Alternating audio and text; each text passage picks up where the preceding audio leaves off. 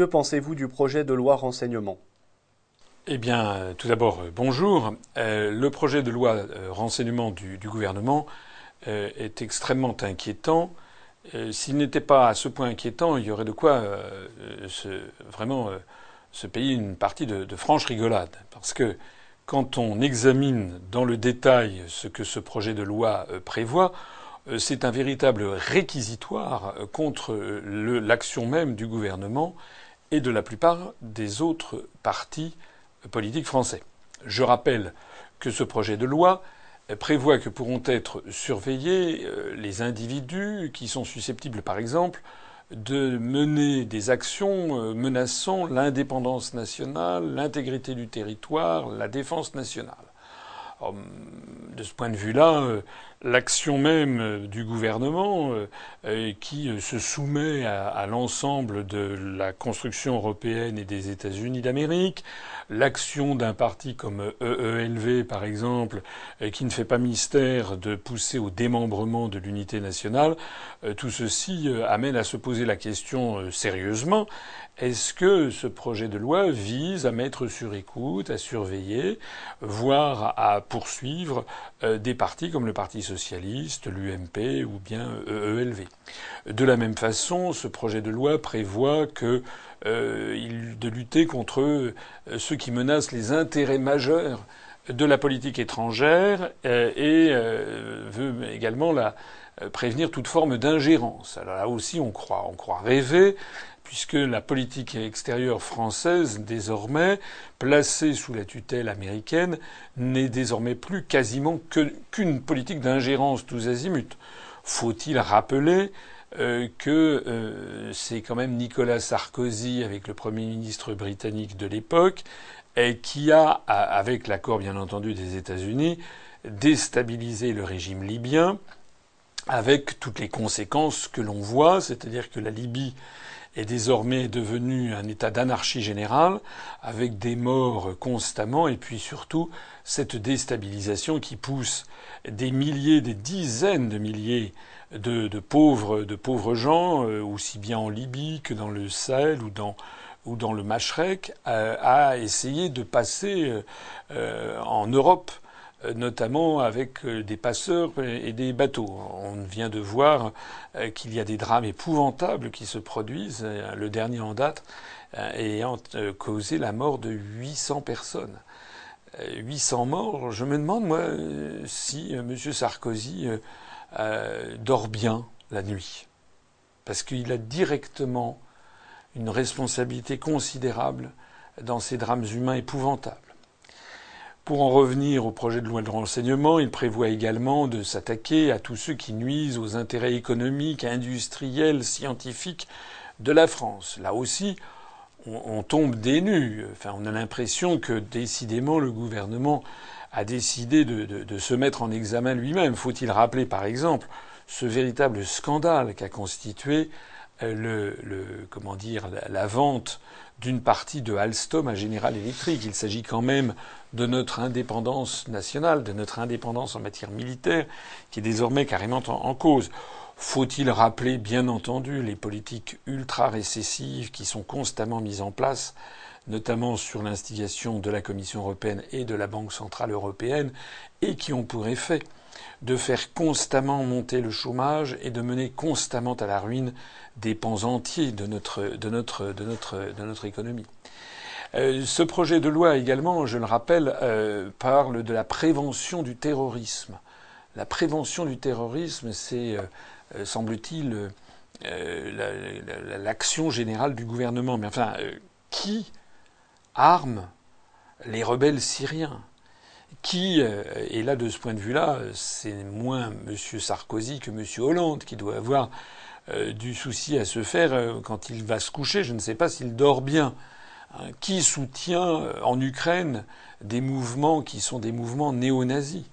Je rappelle quand même que nous, on a, appris il y a quelques jours que au gouvernement de Kiev en Ukraine, le chef d'état-major des armées vient de s'adjoindre les services d'un conseiller qui n'est pas banal puisque c'est le chef de Pravi Sector, c'est-à-dire secteur droit, c'est-à-dire une milice paramilitaire carrément néo-nazi, qui distribue d'ailleurs des écrits comme Mein Kampf à, Kiev. Vous savez que la Commission européenne verse des fonds à, l'Ukraine. Donc, quand on dit la Commission européenne, c'est en fait les pays contributeurs nets comme la France, l'Allemagne, les Pays-Bas, le Royaume-Uni. Jean-Claude Juncker a décidé d'augmenter cette année notre aide à, l'Ukraine, l'aide de l'Europe, entre guillemets, de 1 milliard 800 millions d'euros. Comme la France verse à peu près un sixième du budget de l'Union européenne, ça veut dire que les Français vont être taxés de 300 millions d'euros pour financer le gouvernement ukrainien. Et on a appris justement du porte-parole du chef de Pravi Sector, donc de cette milice paramilitaire, que le gouvernement ukrainien avait décidé de les armer avec des armes létales. Donc qui est-ce qui là aussi arme les terroristes? Le dernier point également que, enfin parmi les points euh, de ce projet, de ce projet euh, euh, renseignement, il s'agit de surveiller de près tous ceux qui de près ou de loin seraient liés à la criminalité ou à la délinquance organisée. Alors là, est-ce que je, je, suggère au Parti socialiste de surveiller déjà euh, ces vedettes comme M. Cahuzac, comme M. Euh, euh, Touvenou, dont, qui est revenu à l'Assemblée nationale. On ne sait toujours pas d'ailleurs s'il paye ses impôts. Il faudrait quand même qu'on le sache. mais pour faire bonne mesure, il faudrait également mettre sur écoute, enfin, sans doute, une bonne partie des députés de, de l'UMP. avec notamment ceux qui sont mis en examen. Voilà. Donc tout ceci donne une espèce d'ambiance crépusculaire. On a l'impression d'un gouvernement qui prend des mesures coercitives, restrictives des libertés, mais qui euh, dresse une liste d'inculpations, si j'ose dire, euh, qui désigne ses propres, actions. Au-delà de tout ceci, il faut savoir que ce euh, projet de loi renseignement a fait l'objet de très très vives critiques de la plupart des organismes de défense des libertés publiques, des droits de l'homme, euh, de nombreux syndicats, de magistrats, etc. En réalité, eh il faut regarder les choses en face. Euh, c'est une dictature rampante qui est en train de s'installer, conformément d'ailleurs, hélas, aux analyses que je fais depuis maintenant de nombreuses années nous avons une classe politique qui est en train de mettre la France sous dictature et à la demande d'autrui, c'est-à-dire autrui étant, la Commission européenne et en fait l'oligarchie euro-atlantiste euh, pilotée depuis Washington. Ce projet de loi confirme-t-il qu'on s'achemine vers une dictature? Eh oui, euh, c'est ce que je viens de dire, euh, de dire à l'instant. On en a eu d'ailleurs dans l'actualité la plus récente encore deux, preuves. Euh, vous savez, lorsqu'il y a eu la, la, la, Constitution européenne, on avait fait miroiter en 2005 aux Français que cette Constitution, c'était en fait un traité international qu'on avait appelé Constitution pour faire plaisir aux Français. Mais on avait appris, on avait expliqué aux Français qu'il y avait un formidable avantage, une formidable avancée démocratique c'est que désormais les citoyens d'Europe auraient euh, le droit de pétition. Et que dans la mesure où une pétition aurait plus d'un million de signatures émanant d'un nombre de pays dont je ne me rappelle plus exactement, une dizaine de pays, eh bien à ce moment-là, la Commission européenne serait contrainte d'examiner la question. Alors ça avait été, la Constitution européenne n'a pas été, n'a pas été ratifiée, mais le traité de Lisbonne, qui est le copier-coller que M. Sarkozy, en accord avec le Parti socialiste et le MoDem, a fait ratifier dans le dos des Français en janvier 2008, eh bien, le traité de Lisbonne reprenait les mêmes dispositions. Alors on avait nos, bons européistes qui avaient dit voilà c'est une formidable avancée démocratique de l'Europe. Et ça. Bon. Eh bien, on vient de voir qu'en fait, cette avancée, même cette petite avancée, puisqu'il s'agissait simplement d'un droit de pétition et qui ne liait pas du tout la Commission européenne. Il ne s'agissait pas d'un référendum, il s'agissait simplement d'un droit de pétition. Sous Louis XV, on aurait appelé ça un placet, une, une espèce de requête à, à placer auprès de, auprès de Sa Majesté. Euh, eh bien, même ça, c'est encore trop. On vient de le voir, puisque il y a coup sur coup deux, deux pétitions euh, qui ont fait chou blanc. En tout cas, il y en a une qui a déjà fait chou blanc. C'est une pétition qui a recueilli plus d'un million de signatures sur l'affaire du TAFTA, du traité transatlantique. Un million, plus d'un million de personnes en Europe ont signé cette pétition pour demander que la Commission arrête les négociations. Et la Commission a fait un véritable bras d'honneur. Euh, c'est inouï. Elle a dit que non, elle n'a même pas examiné la pétition parce que de toute façon, euh, bah voilà, parce que tel est mon bon plaisir, aurait dit Louis XV. En réalité, parce que prétendument que ce droit de pétition, c'est seulement pour euh, des projets de, de, directives, mais que ça ne peut pas concerner des traités qui sont en cours de négociation. C'est vraiment, vraiment ce fiche du monde. Pour nous, à l'UPR, ça ne nous surprend pas.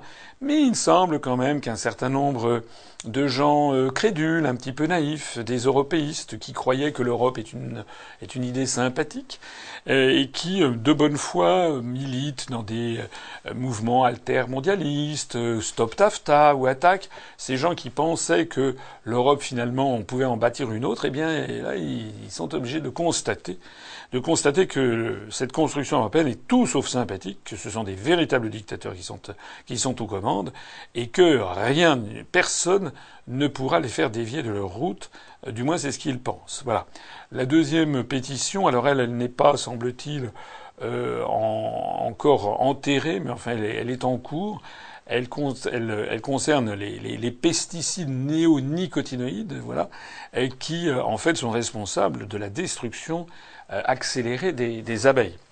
Euh, j'ai fait des déplacements euh, récemment en province, je me suis entretenu avec des agriculteurs, je ne me rendais pas compte qu'en effet, c'est quand même un sujet réellement sérieux dans un grand nombre de régions françaises. Euh, donc c'est une pétition qui mérite, comme d'ailleurs celle sur le TAFTA, une véritable mobilisation. pour moi, j'ai signé ces deux pétitions. Il n'en demeure pas moins que, comme la précédente, elle sera tout simplement et probablement enterré puisque la Commission européenne a fait savoir qu'elle n'entendait pas euh, interdire ces, interdire ces, ces pesticides. Voilà. Voilà, ce sont des preuves euh, qui s'accumulent jour après jour de ce que petit à petit, eh bien, c'est une réelle dictature qui est en train de se mettre en place sous couvert de construction européenne. Que pensez-vous de l'argument du terrorisme pour justifier la remise en cause des libertés publiques? Euh, alors ça, je me suis déjà exprimé là-dessus, euh, notamment au moment de l'affaire de Charlie, de l'affaire des attentats de Charlie Hebdo. Je, renvoie les internautes à l'intervention que j'avais faite euh, donc au début de l'année, au moment où je présentais mes vœux pour l'année 2015. J'avais j'avais dit ce que ce que je pensais de cette affaire de Charlie Hebdo. D'ailleurs, cette vidéo, j'ai vu, elle marche très bien. On en est à, je crois, à plus de, de 51 000 euh, visionnages, 51 000 visionnages. Euh, j'en profite pour dire que nos, vidéos sont, de plus en plus vues, ce dont je me réjouis. Alors, euh, oui, nous avions à l'époque, on avait d'ailleurs publié des communiqués avalisés par le Bureau national de l'UPR, pour dire que, bien entendu, comme tout le monde, on, condamne le terrorisme. Les affaires comme Charlie, les attentats à Charlie Hebdo sont, sont, effectivement épouvantables. Bien. Cela étant, nous avions dit, nous maintenons euh, qu'un mouvement politique responsable, qu'un homme d'État doive faire la part entre l'émotion et l'émotif d'un côté, et puis la rationalité, et examiner les choses avec la hauteur de vue et le recul du temps nécessaire. Nous nous avions dit qu'il fallait d'abord pouvoir arrêter les euh, personnes soupçonnées. Je rappelle que, normalement, tant qu'il n'y a pas eu de jugement, on n'a fait affaire qu'à des suspects, on n'a pas des, gens euh, qui sont, euh, qui sont coupables avant d'être passés en jugement, mais ça, toute la presse, semble-t-il, et la plupart des grands partis politiques ont oublié ce principe pourtant fondateur qui est dans la Déclaration des droits de l'homme et du citoyen de 1789. Nous nous disions qu'il faut arrêter les suspects vivants. Il faut absolument les arrêter vivants pour qu'ils passent à table, comme on dit.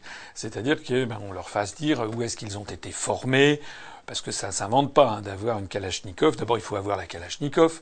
Il faut se la procurer, il faut avoir l'argent pour se la procurer, il faut avoir l'argent pour se procurer les munitions, il faut avoir également les munitions, il faut savoir l'utiliser, utiliser tout ceci, et puis, etc., etc. Donc tout ça, ce sont des séances de formation, il fallait remonter les filières. Bon, malheureusement, encore une fois, comme pour l'affaire de Mohamed Merah, l'affaire de Charlie Hebdo, euh, il n'y a, on n'a pas pu, euh, on a, on a vu que les suspects sont sortis les pieds devant et ils ont été tués. Pareil pour Koulibaly avec euh, les, assassinats qu'il a commis, semble-t-il, dans l'hypermarché le, cachère de, de la porte de Vincennes. Donc tout ça, c'est très fâcheux parce qu'on on est dans le domaine des suppositions. Et alors évidemment, c'est la porte ouverte à toutes les rumeurs, notamment, notamment sur Internet, dont il faut à la fois se, défier. Tout, toutes les rumeurs ne sont pas forcément fondées, mais il est quand même normal aussi que les gens s'interrogent. Hein, heureusement.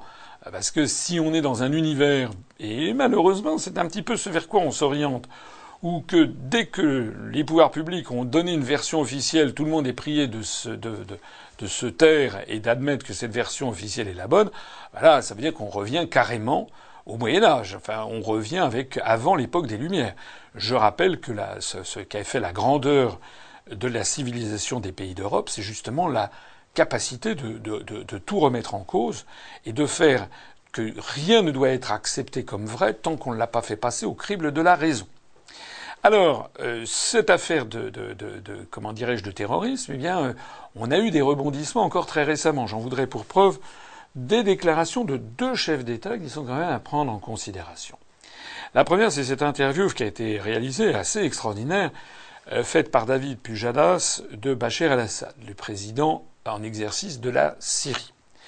Euh, dans, cet entretien, le président syrien est apparu euh, finalement comme un homme assez digne, en tout cas qui répondait aux questions pour le moins incisives du journaliste français et qui a répondu d'une façon qui, à vrai dire, parfois n'était pas n'était pas forcément infondée. Lorsqu'il expliquait, par exemple, euh, que monsieur, que monsieur euh, Hollande, il n'avait rien à lui dire parce que Hollande, il ferait déjà bien de s'occuper de son propre peuple et de sa propre impopularité, on ne saurait trop le, blâmer. Et puis, nous, nous avons à l'UPR trop à la, en mémoire les déclarations notamment par l'inénarrable Laurent Fabius, ministre des Affaires étrangères, sans doute le plus mauvais qu'on ait vu depuis un certain nombre d'années, qui euh, s'était permis de dire que Bachir el-Assad n'avait pas le droit de vivre sur la terre, et qui avait dit par ailleurs que le front al-Nosra, qui fait partie d'Al-Qaïda, faisait du bon boulot. Bon. Eh bien, euh, le président, euh, le président Bachir el-Assad, il a répondu justement sur cette thématique, en montrant que c'était les États occidentaux qui finançaient le terrorisme que par ailleurs ils prétendent combattre. C'est d'ailleurs ce que nous, nous avons dit aussi, parce que les preuves s'accumulent. Il n'y a pas que Bachir el-Assad. Il y a de plus en plus de preuves qui s'accumulent de ce que les trafics d'armes sont en fait transitent par l'Arabie saoudite, le Qatar, euh, et sont très souvent en provenance d'ailleurs des États-Unis d'Amérique ou des pays occidentaux. J'en profite pour dire au passage d'ailleurs que le président syrien a dit euh, quelque chose qui, euh, qui, est un peu, qui est un peu triste, mais qui malheureusement est très très exact, euh, puisqu'il a dit qu'en fait personne ne prend plus au sérieux, je le cite, personne ne prend plus au sérieux les déclarations des responsables français. Pour une simple raison, a-t-il dit, c'est que la France est devenue en quelque sorte un satellite de la politique américaine dans la région du Moyen-Orient. Il aurait pu dire d'ailleurs dans le monde entier. Hein. Le, le président syrien a dit la France n'est pas indépendante, n'a aucun poids elle n'a aucune crédibilité. Alors bien sûr, je ne suis pas là pour me faire le porte-parole de Bachir el-Assad, qui n'est pas un démocrate. D'ailleurs, il l'a reconnu lui-même. Mais euh, si Bachir el-Assad dit ça, qui est un homme parfaitement francophone, dans un pays, la Syrie, très proche de la France depuis des siècles, hein, ça remonte à François Ier, je le rappelle, avec énormément de Syriens, notamment des chrétiens d'Orient, qui parlent parfaitement le français, ce pays comme le Liban qui sont très tournés vers la France, eh bien si Bachir el-Assad dit ça, il faut savoir que c'est ce que l'on dit partout. C'est ce que l'on dit euh, en Turquie, c'est ce que l'on dit euh, en Irak, c'est ce que l'on dit euh, en Arabie saoudite, en Égypte, en Israël, en Russie, au Moyen-Orient, de façon générale, mais aussi en Chine. Partout, en réalité, les dirigeants euh, vu, vous, lorsqu'ils rencontrent M. Hollande, bon, ils font un minimum, ils lui serrent la main. Ils peuvent difficilement faire moins. Euh, ils le reçoivent gentiment, mais enfin, ils doivent en, regarder discrètement la, leur montre. Ils savent que ça n'a aucun intérêt puisqu'ils parlent en fait à un paltoquet. Voilà. Le président de la République française n'est désormais plus qu'un paltoquet, c'est-à-dire quelqu'un qui une marionnette dans les mains de, Washington. Ils, et ça se sait, ils le disent. Ils le disent sans embâge. Voit ce qu'a dit Bachir, euh, Bachir el-Assad. C'est triste. Ça nous, ramène, ça nous ramène en fait euh, à la fois à Louis XV, dans ma conférence sur l'histoire, je cite justement un, contemporain de Louis XV qui montrait que par rapport à la à l'époque de Louis XIV, la cour de, la cour de Versailles sous Louis XV avait perdu tout crédit, que plus les autres cours d'Europe ne, voilà, euh, se fichait éperdument, parce que vous savez que Louis XV était, était, un, était un roi frivole qui passait son temps dans les bras de ses maîtresses, notamment de la Pompadour, qui, qui régnait sur son cœur, un petit peu comme Julie Gaillet ou Valérie Trierweiler sont les Pompadours de notre époque. Enfin, tout ça est, tout ça est minable. Mais euh, c'est également, pour euh, se rapprocher plus près de nous, euh, également ce qui s'est passé en fait sous la quatrième République. Voilà, on est arrivé au pire moment de la quatrième République, le, tout ce qu'avait apporté De Gaulle à partir de 1958, le redressement de l'État, l'autorité de l'État, la politique française redevenue souveraine et indépendante qui forçait l'admiration des peuples du monde entier, mais tout ça a été détruit euh, par euh, une série de, présidents de la République plus calamiteuses, plus calamiteux les uns que les autres. Mais là, euh, avec François Hollande, puis enfin Nicolas Sarkozy, puis François Hollande, je crois qu'on a vraiment tout gagné, le, touché le, le, pompon, si j'ose dire. Il y a un autre président étranger qui s'est exprimé sur ces questions de terrorisme, c'est le président du Tchad, Idriss Déby, qui a été interviewé euh, récemment, il y a quelques jours, euh, et notamment sur Boko Haram. Boko Haram, c'est cette milice paramilitaire islamiste qui sévit et qui commet des crimes absolument épouvantables dans le nord du Nigeria. On n'en parle pas beaucoup en France, c'est bien à tort, parce que c'est des populations, notamment des populations chrétiennes, qui sont, mais pas uniquement, mais qui sont principalement victimes euh, des, euh, des, attaques de, Boko Haram. On a montré ça comme une espèce de pieuvre islamiste qui se répand. Or, le président, on a appris il y a environ une dizaine de jours que les armes qui sont livrées à Boko Haram sont principalement euh, des armes françaises. à au moins 40%. ça, c'est une première information qui n'est pas inintéressante. Deuxièmement, euh, des rumeurs insistantes circulent sur le fait que Boko Haram est soutenu et financé et armé là aussi par les puissances occidentales qui font semblant, par ailleurs, de dénoncer de compte et de contrer le, terrorisme. Ce n'est pas moi qui le dis, ce n'est pas Bachar el-Assad cette fois-ci, c'est le président du Tchad, Idriss Déby lui-même, qui a dit très exactement ceci Boko Haram est soutenu, Boko Haram est financé, Boko Haram a reçu du matériel, y compris du matériel blindé sur le terrain, de qui je ne sais pas, a dit Idriss Déby, paraît-il, avec un grand sourire qui montrait aux journalistes qu'en fait il savait très bien qui c'était. En attendant, on a appris il y a quelques jours eh bien, que c'est la Russie hein, qui a décidé d'armer le Nigeria pour lutter contre Boko Haram. C'est tout dire. Alors que faut-il faire pour rétablir la démocratie? Bah, que faut-il faire pour rétablir la démocratie? Je vais pas, je vais pas, ça va pas être un, quelque chose de très original, du moins pour, pour, pour nos auditeurs, pour les internautes qui nous suivent. Euh, chaque jour qui passe, chaque semaine qui avance, chaque mois qui se déroule, euh, eh bien, confirme. Euh, je suis un peu désolé de le dire, mais c'est quand même la vérité. Confirme les analyses de l'UPR. Voilà. Je rappelle que l'UPR a comme slogan l'union du peuple pour rétablir la démocratie. Ben, c'est de ça qu'il s'agit. Il s'agit bien de sortir de l'Union européenne, de l'euro et de l'OTAN, puisque l'Union européenne et l'OTAN sont des espèces de deux mâchoires euh, conçues depuis Washington qui broient euh, la France, qui broient les pays occidentaux d'Europe et qui nous a servi à cette, euh, volonté de faire venu de Washington d'une oligarchie euro-atlantiste et qui est en train de transformer rapidement maintenant notre pays en dictature. Il faut que les Français en, en saisissent tout le poids, toute la gravité du moment. Hein, il faut quand même que chacune et chacun d'entre vous se pose la question de savoir qu'est-ce qu'ils diront dans dix ans, dans vingt ans, dans trente ans à leurs enfants, à leurs petits-enfants si dans dix ans, dans vingt ans, dans trente ans, leurs enfants ou leurs petits-enfants leur disent Qu'est-ce que tu as fait pour empêcher que la France ne devienne une dictature? Il faut se rassembler pour faire sortir la France au plus vite maintenant de toute cette affaire. Et alors, dans cet horizon bien sombre, il y a quand même de temps en temps des, lumières qui apparaissent. vous savez, j'en avais parlé, je crois, la dernière fois, on aura l'occasion d'y revenir, que quand même au Royaume-Uni, il y a la volonté de mener un référendum euh, si Cameron gagne aux prochaines élections, d'organiser un référendum sur la sortie du Royaume-Uni avant 2017. Mais il y a une, information euh, qu'il ne faut pas passer sous silence parce qu'elle est importante, c'est ce qui se passe en Autriche.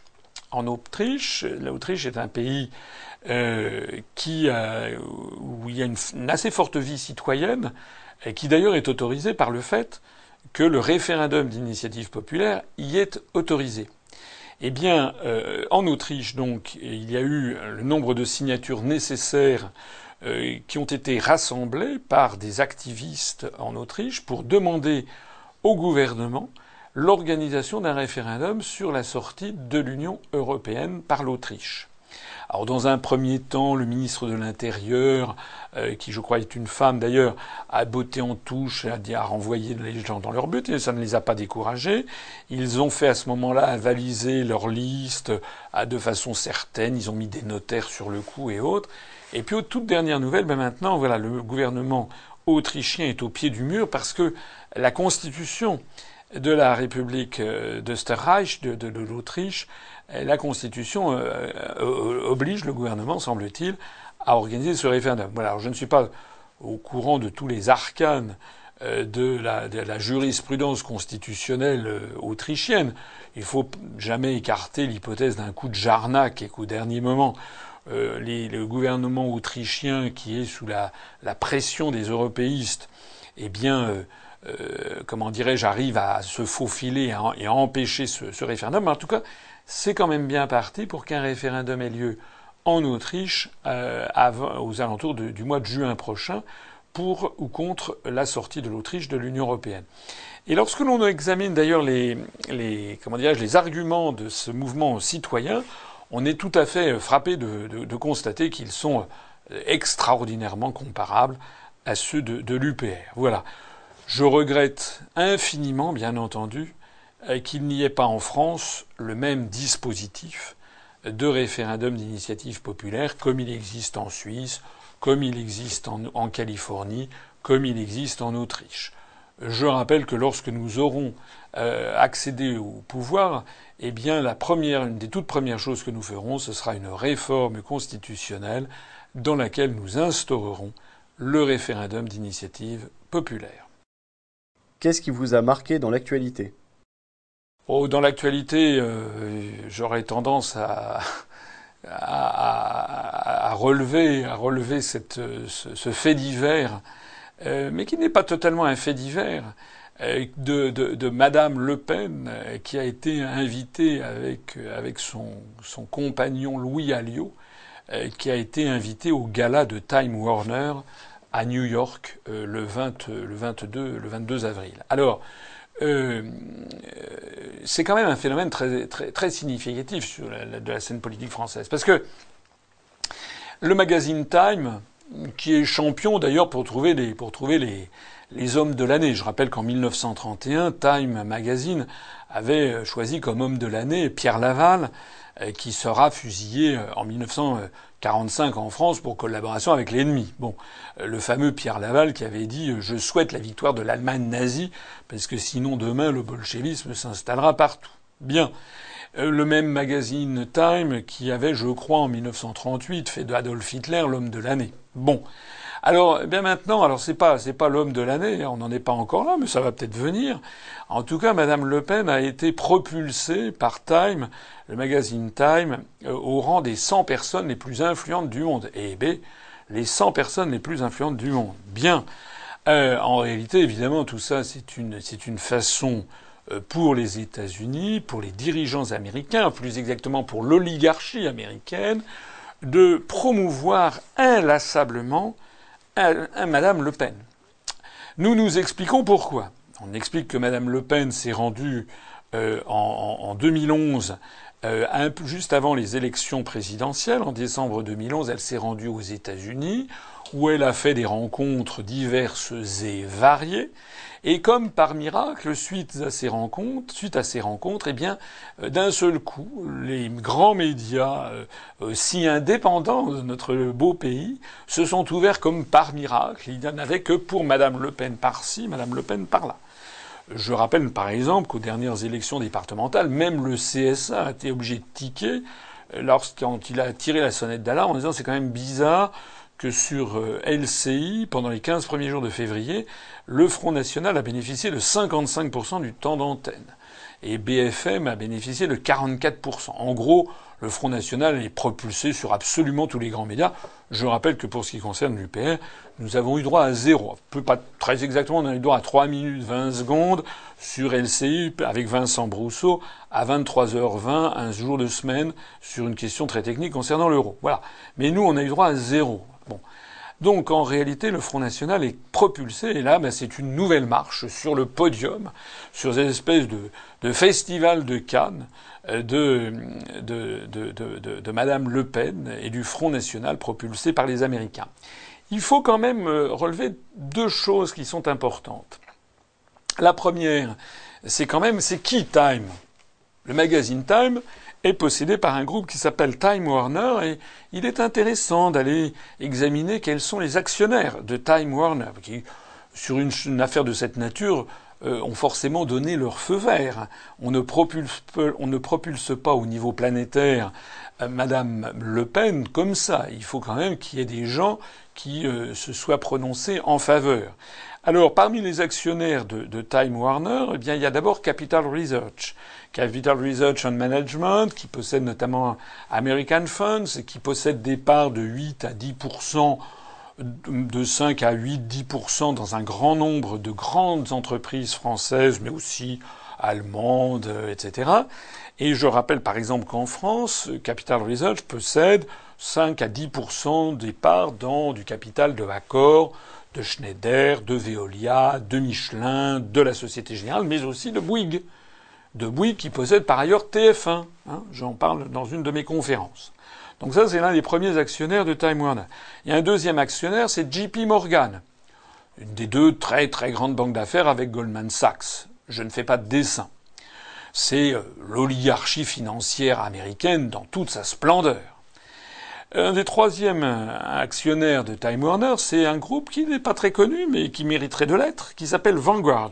Vanguard Group, qui possède des parts dans Monsanto. Vous savez, Monsanto, c'est cette fameuse, ce fameux grand groupe industriel qui euh, passe son temps à promouvoir les OGM, le maïs 501 et autres, et à faire son lobbying à Bruxelles.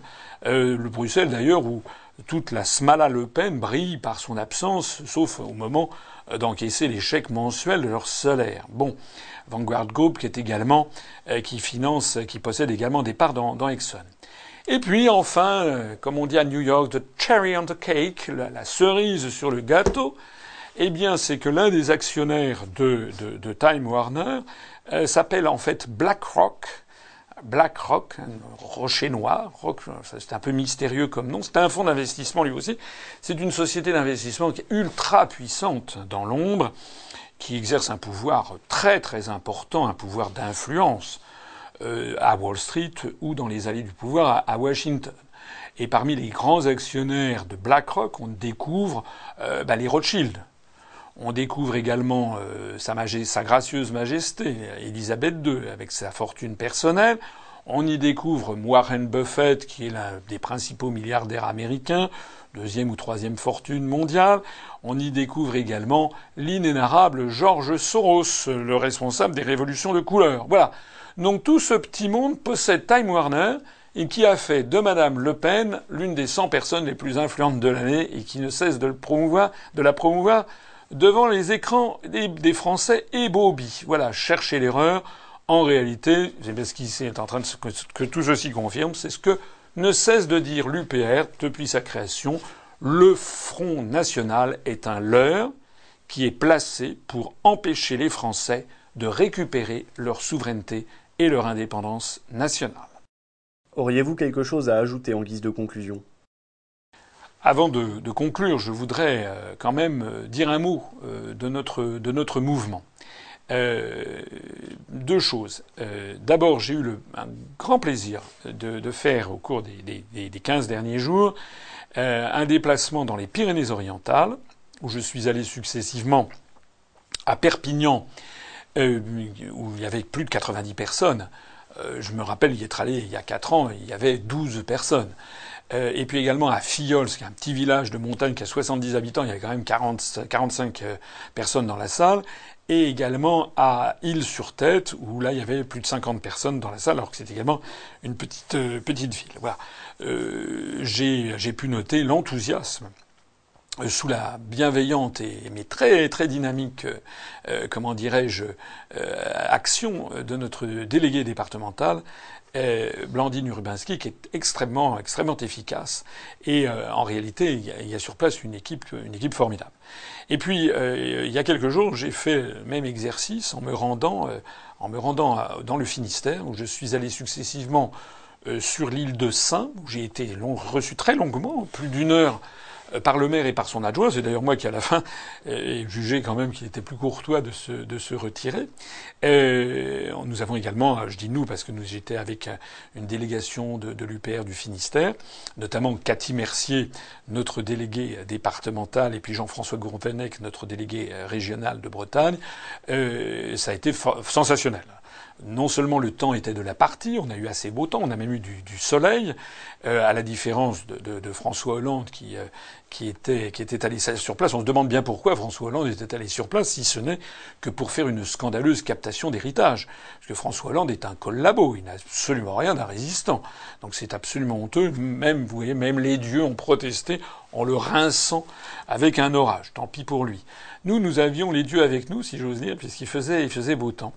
Euh, j'ai fait une, j'ai présenté une conférence que je vais présenter euh, de nouveau dans, dans, dans, dans les semaines qui viennent et qu'on enregistrera, qui s'appelle euh, Qu'est-ce qui reste du gaullisme aujourd'hui Voilà. Et puis le lendemain, j'ai fait une conférence à Concarneau euh, sur sur la, pêche, la situation de la pêche en, France. Eh bien, il y avait euh, là aussi, il y avait il y avait 90 personnes, ce qui était quand même c'est quand même beaucoup euh, pour la première fois que je me rendais à, à, Concarneau. Voilà. Un grand merci à Cathy Mercier, notre déléguée, qui est également très très très efficace et toujours dynamique et, et souriante.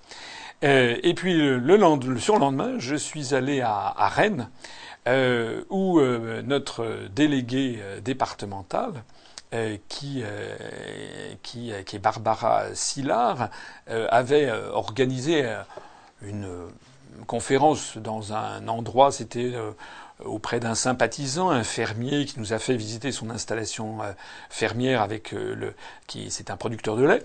Et puis ensuite, il y avait une conférence dans la ferme qui était là, qui était quand même à 45 minutes de route de, Rennes je ne l'avais pas trop dit, mais je pensais qu'on aurait peut-être une vingtaine, trentaine de personnes. Eh bien, le croirez-vous, on a eu encore une fois 90 personnes. Un grand bravo à, Barbara Sillard, un grand bravo à Jean-François Gourvenac, encore une fois notre délégué régional, et, puis euh, également à tous ceux qui ont aidé, euh, qui ont aidé à cette, euh, à cette, à cette mobilisation. On a fait d'ailleurs pas mal d'adhésions à chaque fois. Voilà, donc ça c'est ce que je voulais dire. Il se trouve d'ailleurs, j'ai cité trois délégués femmes euh, Blandine Urbinski à Perpignan, euh, Cathy Mercier à, à, à, Quimper et, et, Barbara Sillard à, à Rennes. Euh, J'en suis ravi. Ça me permet euh, de passer au sujet sur lequel je voudrais conclure, y revenir une dernière fois, enfin une nouvelle fois plus exactement, qui est la constitution de nos listes aux élections régionales. Les élections vont avoir lieu au mois de décembre. Partout, tout le monde s'affaire pour constituer nos listes. Dans un certain nombre de régions, le quota d'hommes a été atteint. Euh, on continue à, solliciter les hommes parce que, évidemment, on préfère euh, mettre sur la liste des gens qui sont d'accord pour se mobiliser pour distribuer des tracts. Bien. Donc ceux qui nous ont dit, moi je mettrai mon nom, mais éventuellement si vous trouvez quelqu'un de, mieux, ils sont les bienvenus. Mais si on trouve quelqu'un de, qui, a davantage de, volonté de se mobiliser, on le préférera. En revanche, dans la plupart des régions, nous n'avons pas encore atteint le quota de femmes, puisque je rappelle que ce sont des listes absolument euh, euh, hommes-femmes obligatoirement. Alors je lance ici un, appel, et c'est comment dirais-je, nos, trois délégués, eux, euh, donc, que je viens de citer, qui, m'en donnent l'idée. je m'adresse ici plus particulièrement aux femmes qui nous suivent, en leur, euh, disant que nous comprenons les, problèmes euh, spécifiques que rencontrent, les femmes. Elles sont souvent, je vais faire un petit peu de sexisme à l'envers, elles sont souvent plus scrupuleuses peut-être que les hommes.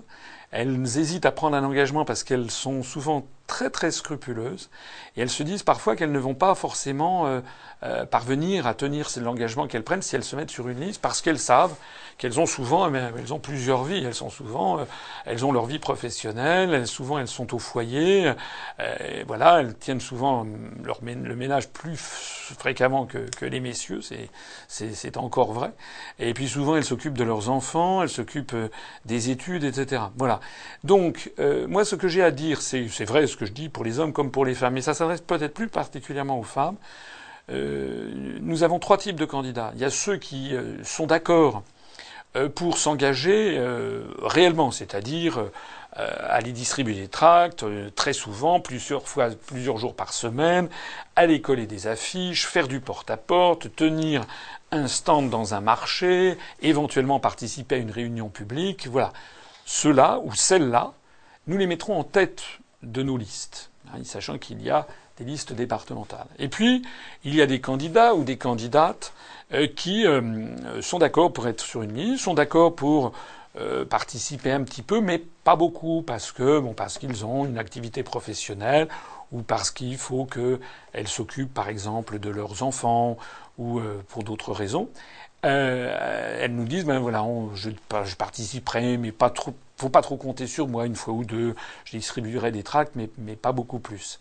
Euh, ce genre de candidats ou de candidates, nous leur proposerons d'être en milieu de, de, liste. Et puis enfin, il y a les candidats ou les candidates qui nous disent écoutez, moi je vous aime beaucoup, je suis tout à fait d'accord avec vous, et je suis d'accord pour vous mettre, pour mettre mon nom sur une liste pour vous permettre de clôturer la liste, sinon vous ne pourrez pas le faire.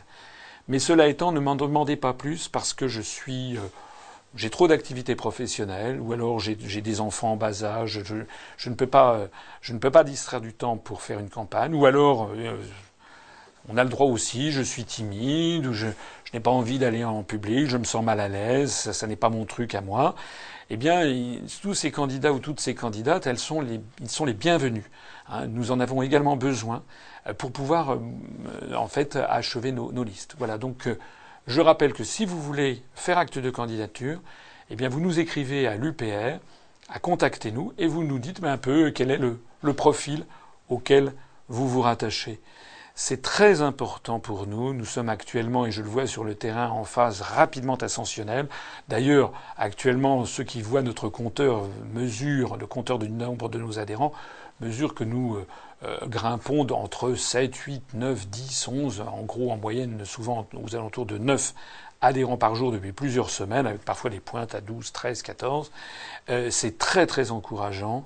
Moi, dans Paris, intramuros, je suis euh, abordé dans la rue, c'était encore le cas, c'est m'est arrivé encore hier à deux reprises, euh, par, des, par des gens, euh, souvent des jeunes internautes, et qui sont toujours extrêmement gentils et toujours pleins de... Ça donne vraiment beaucoup, beaucoup d'espoir. donc l'UPR est en phase ascensionnelle rapide. Nous devons absolument être présents aux élections régionales de décembre prochain. Pour ça, il faut absolument qu'on puisse boucler les, listes. J'aimerais qu'on puisse les boucler le plus vite possible, c'est-à-dire à peu près vers la fin juin. Vraiment, je, je compte sur, sur tous ceux et toutes celles d'entre vous qui m'écoutez, euh, c'est le moment de se mobiliser. Merci beaucoup et à bientôt.